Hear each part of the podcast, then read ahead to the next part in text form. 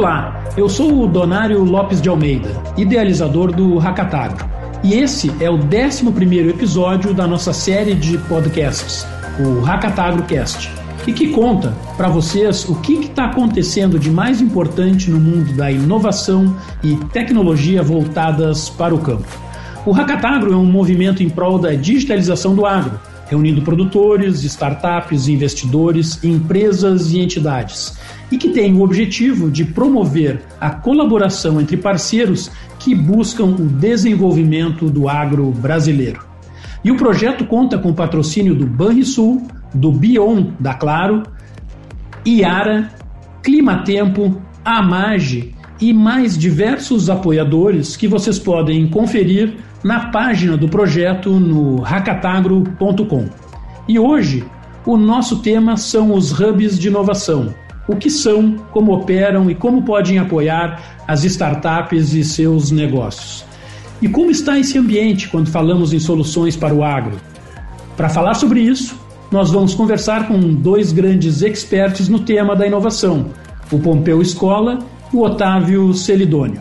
Vamos começar com o Pompeu, que lidera a aceleradora Ciclo, localizada em Luiz Eduardo Magalhães, na Bahia. Ele, que é um entusiasta da tecnologia, ligado em tudo que acontece nesse mundo e um especialista em ambientes acolhedores para o empreendedorismo, com uma longa história de sucesso nesse mundo da inovação, passando por Buscapé, na Darwin e agora desbravando o Cerrado brasileiro. Tudo bem, Pompeu? Tudo bem, boa tarde, Donário. Obrigado pelo convite. Boa tarde a todos os nossos ouvintes. Legal. Pompeu, já começando assim, explica para nós o que é a Ciclo e qual o objetivo, como funciona, por que, que você está aí em Luiz Eduardo Magalhães? Legal, essa é uma pergunta ótima e a gente gosta de responder essa pergunta, né? Todo mundo faz. O que você foi fazer aí, Pompeu, né? Então a gente veio para cá em 2018, no final de 2018, a pedido de alguns produtores. Nós tínhamos conseguido fazer o projeto da Darwin já ter uma decolagem importante e, o pessoal tinha uma visibilidade no Darwin e os produtores aqui da região nos ligaram. É, eles queriam fazer um movimento para desenvolver startups na região do oeste baiano. Você sabe que aqui tem propriedades de 120 mil hectares, propriedade de 30 mil hectares, a propriedade pequena aqui, ela é muito diferente de outras regiões do país, é, são latifúndios realmente então, é 500 mil hectares é o básico desses latifúndios. Então, é, realmente eles queriam alguma coisa importante, como inovação, e eles não enxergavam, as startups que vinham aqui se oferecer não estavam prontas. Então, a primeira ideia deles é, porra, Pompeu, não dá para fazer um fundo aqui e tal. De bom, a gente pode fazer um fundo, né? Dinheiro vocês têm para caramba, tem muito dinheiro aqui nessa região. Mas não vai ter startup para comprar, entendeu? A gente vai ter que desenvolver valor, né? Então, o projeto da aceleradora foi uma proposta minha e o pessoal gostou da proposta. Fizemos um, uma ferramenta, uma sociedade por cotas de participação é, de 5 milhões de reais, 20 empresários aderiram com cotas de 250 mil e a gente montou então esse primeiro, entre aspas, fundo, né, para poder criar uma aceleradora e rodar ela aqui. Por que Luiz Eduardo? Luiz Eduardo, em 2018, tinha tido um recorde de produtividade em relação às toneladas por hectare de soja, de milho, a nível nacional e a nível mundial. Chamou muito a atenção de vários lugares do mundo que vieram visitar aqui a região. Então, eles têm muita tecnologia embarcada, são muito inovadores e têm áreas grandes. Portanto, são grandes consumidores de tecnologia e de inovação. Por isso, montar a aceleradora aqui. E por que aceleradora? Porque tem que construir essas startups. Elas não estão prontas, não existem. Né? Não adianta trazer, tem que desenvolver. Então a gente tem essa vocação de criar valor com as startups e estamos há dois anos então desenvolvendo uh, os nossos bets aqui para desenvolver 10 startups por ano. Que legal. Aproveitando assim, já indo direto na, na tua visão, quais são aí os grandes desafios uh, de uma startup? E como esse apoio, esse ecossistema que vocês uh, atuam aí pode ajudar no dia a dia e na construção aí de um futuro promissor para essas jovens empresas? É fundamentalmente, né, a startup ela precisa de muita informação, informação clara que ajude ela a ter foco. É, porque na área do, das possibilidades você fala, ah, pode fazer isso aqui? Pode, né? Ah, pode, mas alguns desses podes não, não vão chegar a lugar nenhum. Então, a, a gente traz o produtor e, e os centros de pesquisa, e enfim, pessoas, né, atores do ecossistema que possam falar a respeito, empresas sementeiras, empresas de, é, que desenvolvem biológico, a gente traz eles para a mesa junto aqui e eles participam ativamente da mentoria. E a mentoria é um processo diário, assim, é, não são eventos, é diariamente, é como se fosse um paciente de UTI. Todo dia você pega a startup, vamos lá, o que, que você vai fazer? Ah, eu vou gerar fotossíntese, eu vou gerar energia elétrica a partir da fotossíntese. Isso é possível? Não, é possível. Como é que você vai fazer isso? Não, eu vou fazer isso nos canteiros da cidade. Não, não, você vai ter que mexer em legislação municipal. Vamos fazer um vasinho de planta, então, que acende uma lâmpada? Pode ser? Então, a gente às vezes direciona, dá foco. Então, primeira coisa é o foco, né? A startup precisa ser focalizada e ela precisa de informação rápida e confiável, porque não, o dinheiro, eu, a gente investe 2 milhões por ano para desenvolver 10 startups, 200 pau cada uma. É, eu não consigo ter ela três anos como incubadora, eu consigo ter ela nove meses, dez meses. Então tem que ser muito objetivo, muito prática a ida para um caminho de solução para sair na outra ponta faturando. Legal. E para entender melhor qual é o perfil dessas empresas que interagem com a Ciclo, ou seja, que tipo de startup e como é que elas podem participar dessas oportunidades? Legal. A gente faz edital em outubro todo ano.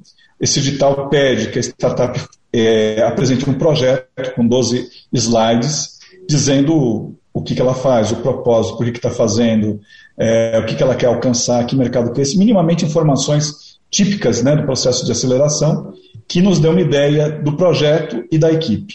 Depois disso, a gente faz uma fase de convivência aqui, então a gente tem 60 dias de screening para escolher uma startup. A escolhida tem uma vaga aqui e fica presencialmente conosco. Se imagine em dois anos de pandemia, a gente tem startups presenciais mas a gente tem. A gente tem do Rio Grande do Sul, a gente tem do Paraná, é aquilo que você estava falando antes do programa, né? A, a inovação é para o mundo, é para o Brasil, não é só para uma microrregião. Então a gente está aqui, mas está desenvolvendo valor com startups que nascem em qualquer lugar e que podem ajudar o agro brasileiro.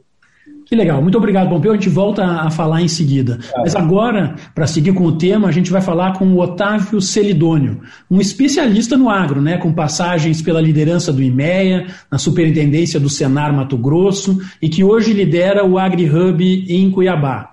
Ele é um tremendo conhecedor da realidade do campo, sempre ligado na produção e na tecnologia. Tudo bem, Otávio? Tudo bem, Donário. Grande prazer, obrigado pelo convite. Vamos lá. Legal. Cara, indo também direto, né? Explica pra gente aí o que, que é o AgriHub, né? Quem é que está por trás dessa iniciativa e como é que ele funciona? Bom, Donário, o AgriHub é uma, nasceu como uma iniciativa aqui do Sistema FAMATO, a Federação de Agricultura e Pecuária do Mato Grosso. Então, aqui ele nasceu no berço da FAMATO, do IMEA, do SENAR, das três casas que compõem todo o sistema aqui. É, e no ano passado, a gente, o projeto tomou corpo a gente avançou aí com, com a iniciativa, um programa até então, né?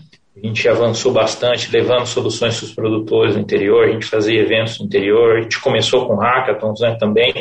Hoje a gente está mais focado na, na, nesse trabalho de levar a solução, ajudar o produtor a escolher a tecnologia. E no, no final de 2019, início de 2020, nós lançamos aqui o, o, o, o AgriHub Space, que é a nossa iniciativa aqui em colaboração com algumas grandes empresas, é onde elas investem no Hub, para que a gente ajude a, levar, é, trazer tecnologias para desafios que essas empresas é, trazem para a gente. Então, é um, é um formato um pouco diferente ali do Pompeu, né, do ciclo, que onde eles têm o objetivo de investir na startup. No nosso caso, a gente tem um, um modelo um pouco diferente, onde as empresas investem no Hub e nós buscamos soluções aí é, equity free, né? No caso das startups, a gente não, não investe e também não pegamos nenhuma participação do capital das startups, é, mas é, trabalhamos para construir as soluções. E o legal é que eu estava falando, a gente vinha aqui como um programa, iniciamos o AgriHub Space, mas hoje, hoje a gente já se consolidou pelo, pela projeção que a gente tomou e hoje o AgriHub ele é uma, uma associação sem fins lucrativos, né, aqui do sistema também, justamente com esse foco de é, fomentar, fazer a difusão de tecnologias e também a inovação aberta na parceria com essas empresas. Esses são dois dos nossos principais focos. Pois é, eu tenho uma experiência, eu vejo, né, vocês aí têm vários parceiros, inclusive a Amage, que é nosso patrocinador do Hackatagro, está aí e é uh, parceiro do, do AgriHub. Como é que funciona e que tipo de, de vantagem ou que, que vocês oferecem para as startups, ou seja, para atender esses desafios que elas têm, né? E, e como é que vocês ajudam a desenvolver essas soluções com essas startups? Legal, Adonai, você me permitiu fazer o jabazinho aqui também. Então, a Marge, a Agromazônia, a Bayer e a TMG são nossos parceiros aqui, investidores. E para startup, o, a oportunidade é justamente eles conseguirem se aproximar dessas é, grandes empresas, né? Quer dizer, a gente tem esse desafio de entender as necessidades e buscar uma empresa que já tem uma solução próxima da necessidade deles para ajustar essa necessidade e, e, enfim, servir esse cliente. É, eu acho que a vantagem principal é essa, é esse acesso diferenciado e onde a gente justamente faz uma curadoria para poder identificar aquelas startups que têm essa possibilidade, ou seja, ela já chega com um baita cartão de entrada, uma oportunidade boa. E a gente aqui, por também ter essa frente de difusão, é, de levar soluções para os produtores de forma geral, eu acho que também tem esse diferencial, onde a gente realmente consegue ajudar as startups a acessar o mercado como um todo. É claro que aí durante a jornada a gente passa a entender um pouquinho mais do dia a dia de cada uma dessas empresas, startups, e trazer algumas, é, enfim, trazer parceiros, é, ou o nosso time mesmo aqui também ajuda a trazer soluções, conhecimento, informação, para que essas startups se desenvolvam mais como empresas, estejam mais preparadas para o mercado, né, para produzir, para acessar, para administrar o time, equipe, enfim, de forma geral. Legal, e vocês têm essa vantagem de estar aí, além do, das, das, empresas que você mencionou, né, que atuam na, no Mato Grosso, também é uma, uma iniciativa patrocinada pelos produtores, né? Afinal de contas, a Famato e o Senar aí estão diretamente. Então, isso também ajuda bastante, né, de ter esse contato com produtores, né? Exatamente. A gente aqui tem uma frente, né, onde a gente chama Rede de Fazendas Alfa, é, que é justamente um grupo de produtores que se relacionam conosco e que tem essa abertura para que a gente possa ir até a propriedade deles, entender o que eles estão fazendo, testar novas soluções e assim poder passar essa experiência para outros, para que os outros produtores enfim, se sintam mais confiantes, aí, entendam um pouco melhor a potencial e a qualidade de cada uma dessas startups, das soluções delas. Né? Legal. Bom, aproveitando a presença de vocês juntos aí, eu queria ouvir um pouco mais sobre o ambiente do agronegócio. Vocês estão aí onde o agronegócio acontece, né? O Centro-Oeste, hoje, né, celeiro do mundo, né? Na avaliação de vocês, como é que está a adoção dessas soluções inovadoras, né? Pensando, e muitos pensam né, no, num ambiente considerado mais tradicional, né, como o agro. Vocês estão vendo uma evolução, uma adoção de, dessas novas tecnologias? Qualquer eu, um, Bom, os dois. É, aqui a gente observa assim, Donário, eu acho que lá atrás, quando a gente começou o AgriHub, tinha um ar um pouco mais de curiosidade. Então o produtor estava ali mais aberto, querendo conhecer, topando, é, às vezes servir até na fazenda dele como experimento para diferentes empresas. Mas hoje já está um pouco diferente, quer dizer, tem muitas startups. Esses dias saiu o um novo relatório ali do Radar AgTech, né, mais de 1.500 startups do agro, é, e realmente tem muita gente buscando os produtores e hoje eles estão um pouco mais céticos, um pouco mais pé atrás com relação às soluções. Por outro lado, eles parecem estar um pouco mais fechados, mas a gente vê que também aumentou demais o uso de soluções, a conectividade, ela ainda tá, deixa a desejar, mas quer dizer, todo mundo já tem internet na sede das fazendas e já tem programas ali é, sendo utilizados. Então, isso tem avançado bastante é, e, e, acho assim, é, tem, tem é, tá um pouco mais difícil do que no começo, porém, por outro lado, a coisa está acontecendo e tem serviço para mostrar.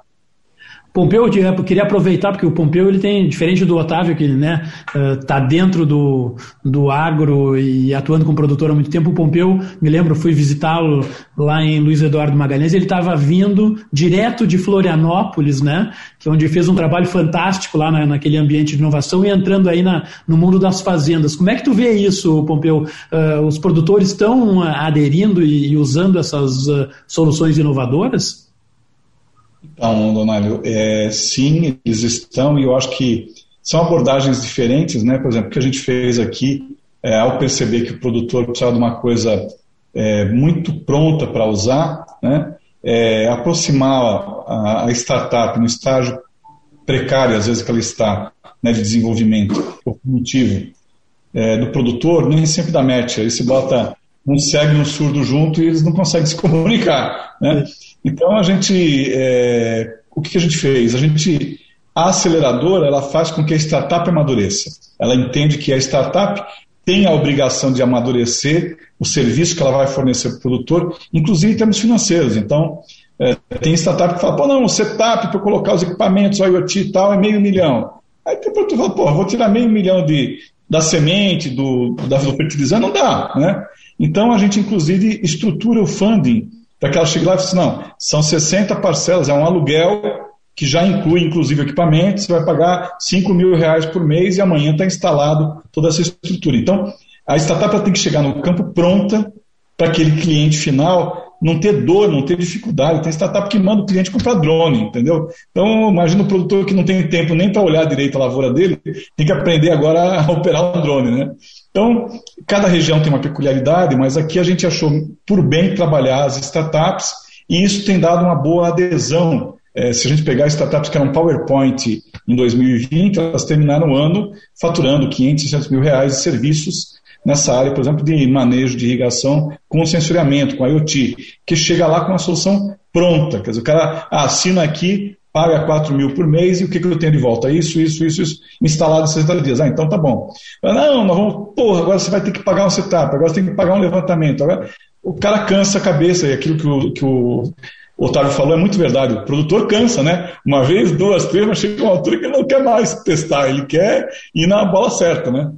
Exato. Então, quero resolver o problema, né?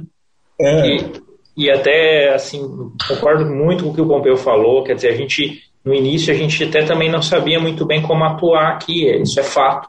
A gente chegou e não sabia se o produtor ia estar aberto a esse tipo de experiência, né, de testar junto do cara desde o começo. E hoje a gente tem muito claro isso, justamente assim, olha, o cara que está disposto a testar uma tecnologia desde a base ali, são pouquíssimos, quer dizer, são no máximo aquelas grandes empresas que têm uma estrutura profissionalizada, que às vezes tem até uma área de inovação, essa sim às vezes consegue absorver uma startup nessa condição. Mas a maioria esmagadora dos produtores, mesmo aqueles que usam muita tecnologia já no campo, nas máquinas, eles não estão preparados para isso, eles não têm essa, essa mentalidade ainda. Né? O negócio deles ali é muito é, no e cru ali, é fazer, realizar, plantar, colher e tirar resultado. Quer dizer, eles não, tão, não têm tempo e condição de ficar é, testando coisas para saber lá se vai dar certo. Né? Então, isso é bem verdade, né? E, e, o, a gente hoje até, né, entrou muito nessa área, assim, de tentar ajudar a entender melhor o que a startup oferece, entender melhor as condições, o momento de cada produtor, para ajudar a fazer esse, esse match, essa, esse encontro é, do produtor com a solução, porque às vezes a, a, a gente aqui tem um, uma, uma posição assim de que é, putz, é difícil de realmente ter uma startup que forneça solução de forma ideal para todo mundo. Por quê? Porque o produtor, ele às vezes está num nível de maturidade diferente. Você vai pegar uma solução, um produtor que está começando ali a, a, jornada dele de uso de gestão, por exemplo, ele precisa de uma solução bem simplória, bem simples mesmo. O cara que está lá na frente, que já usa uma série de coisas, ele precisa de uma solução muito mais robusta. Então a gente é, hoje vem se propondo aí a trabalhar para construir justamente uma plataforma para fazer esse match e ajudar o produtor a errar o mínimo possível, assim, a tomar a decisão, achar aquele cara que está mais próximo do nível que ele está, que é um grande desafio, né? Legal. Eu queria propor uma outra discussão indo para o outro lado, o lado das startups né, e de, dos empreendedores. Como é que vocês estão vendo hoje o interesse dos jovens empreendedores pelos temas do agro? Ou seja, quando eu falo aqui os jovens, não falo os de agronomia, veterinária, zootecnia, mas eu digo os cientistas de dados, matemáticos, né, os engenheiros. Né? O, o agro é pop e está atraindo uh, essa turma para vir resolver os nossos problemas? Pompeu, aí que tu veio de Florianópolis lá, que é um berço de, de inovação né, em outras áreas que não o agro. O agro é pop? É, o agro é pop, mas não aqui no meio da botina, não. Aqui na, na terra, né? Os caras não vêm visitar ou ficar lá o cara lá do, de Florianópolis, de São Paulo, ele não gosta de passar três dias perto do Pompeu do Otávio aqui, né? Os caras gostam de ficar lá. Então é mais difícil a gente tirar dos grandes centros, né? Certos perfis para vir para cá. Claro que você tem pessoas que estão em grandes centros e que têm uma ligação importante com o agro, né? Então a esposa é zootécnica, ou é veterinária, ou o cara já atua olhando um pouco para o agro, aí ele vem. Então a gente consegue capturar muito interesse de regiões que têm alguma similaridade. Eu vou dizer para vocês, São Paulo capital oferece pouca estrutura de empreendedores que venham para cá, mas tem vindo muita gente do Paraná, principalmente se a gente olhar Londrina, Maringá, do Rio Grande do Sul. Então, tem muitas regiões, Pernambuco, mesmo do Oeste Baiano, aí esse pessoal vem, né? Eles vêm porque eles têm algum tipo de. Interior de São Paulo, né? Do estado de São Paulo. Tem algum tipo de lavoura, tem algum tipo de vivência, embora seja mais a cana lá do que a soja, mas ok, o cara vem com alguma história para trazer. Tem vindo algumas empresas que mexem com a parte de iluminação alternativa para os pivôs né, à noite, é, do Paraná e de São Paulo, dispostas a estar aqui, a sediar aqui. Você me perguntou, você perguntou também sobre os empreendedores, eu queria falar isso, depois quero ouvir a opinião do, do Otávio. É, este ano de pandemia deu a visão para todo mundo que qualquer coisa pode ser feita virtualmente. Né? É, no agro isso não é tão verdadeiro. Uma fintech eu consigo desenvolver em qualquer lugar do país, entendeu? Na casa do cara, entendeu? Porque é legislação, porque é funcionamento conceitual e tal uma agritech, uma empresa do agro, de pecuária e tal, ela precisa da experiência do campo, da... senão eu e o Otávio estaríamos em outro lugar, né? A gente está no meio do campo porque é uma necessidade, a gente tem que mostrar para o cara que é aqui que a coisa acontece. Então, na, no, em 2020 eu não tive quase esse impacto, em 2000, aliás, em 2019. Em 2020 nós tivemos que, tivemos dificuldade de acertar com as pessoas a aceleração presencial muitos, muitos grupos não, quis, não queriam, não, não, a gente vai fazer virtual e tal. Eu digo, não, a gente não consegue. Você tem que estar aqui algum tempo, você tem que ver de perto. Otávio, fala um pouquinho aí pra gente. Perfeito, Pompeu. Eu acho que eu concordo muito. Quer dizer, hoje em dia a gente consegue atrair a atenção de, de qualquer pessoa. O agronegócio tomou essa projeção. Mas é muito difícil, o cara realmente rapidamente ele percebe, poxa, é, não tem mais espaço, para fazer o negócio de qualquer jeito, chegar ali e oferecer, é, quer dizer, as soluções elas precisam ser mais especializadas e a pessoa para avançar, ela fica claro que ela na primeira ida para o campo, aquele cara que é mais cru, que entra num a gente participa aqui de alguns eventos aqui de pré-aceleração com o Sebrae, por exemplo.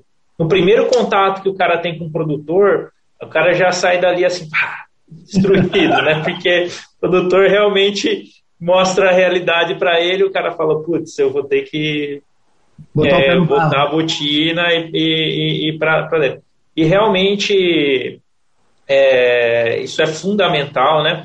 Fundamental. E, e, e, assim, o que o Pompeu falou é muito verdade, quer dizer, fechar negócio, é, fazer com que a coisa aconteça sem, sem é, ter esse encontro presencial é bem, bem complicado. A gente também sofreu aqui também no, no, ano passado, a gente começou o nosso primeiro bet, veio a pandemia, assim, tivemos o primeiro encontro na sexta, na terça veio a pandemia, veio o, o fechamento aqui. Cara, é, enrolou, atrapalhou, o bet que era para durar é, seis meses aí foi para um ano, né?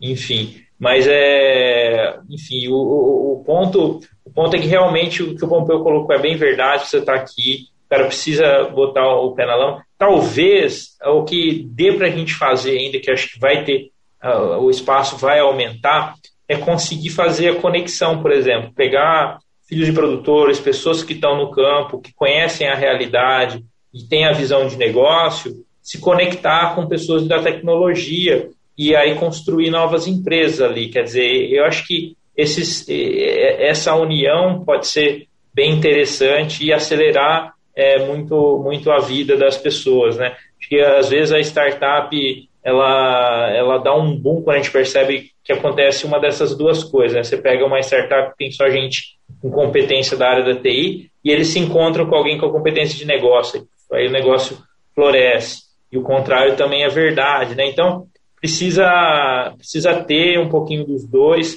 porque adquirir também tudo isso na prática, só sujando o sapato, não é fácil, não, né, Pompeu? Uma longa trilha, né? É... Você falou, até não quero estender, mas queria é, provocar isso que você falou, é muito verdade. A gente teve uma startup aqui. O, o Donário chegou a conhecer porque eles participaram daquele evento que nós tivemos juntos em 2019. Os caras tinham lá uma empresa relacionada à parte de é, gestão, de sistema de gestão do agro. E aí veio um outro sócio que é produtor rural e montou com eles um portal, um marketplace para compra e venda de grãos, que aproxima grãos. Então, aí aconteceu exatamente o que o Otávio falou. Alguém que é de tecnologia e que já tinha uma experiência em montar uma startup, montou uma segunda startup com um produtor, né, que é o Nicolas Casale, que tem uma experiência grande na produção e na venda de grãos e as dores né, de quem vende. Então aí surgiu um marketplace juntando essas duas coisas. Então, para dar é, realidade ao que você colocou, que é muito verdade, muito, muito. Legal, cara. Fantástica a nossa conversa. Agradecer muito aqui Pompeu Escola da Ciclo Aceleradora, lá de Luiz Eduardo Magalhães, o Otávio Celidônio, líder do AgriHub em Cuiabá. Pessoal, muito obrigado aí. Uh, a gente termina aqui esse episódio do Hackatagrocast a série sobre inovação no agro, sempre com o patrocínio de Banrisul, do Bion da Claro, a Iara, Clima Tempo e a Mage. E, pessoal, sigam os perfis do projeto Hackatagro nas redes sociais para ficarem sempre bem atualizados dessas novidades no setor. Então, até o nosso próximo episódio do Hackatagro Cast. Valeu!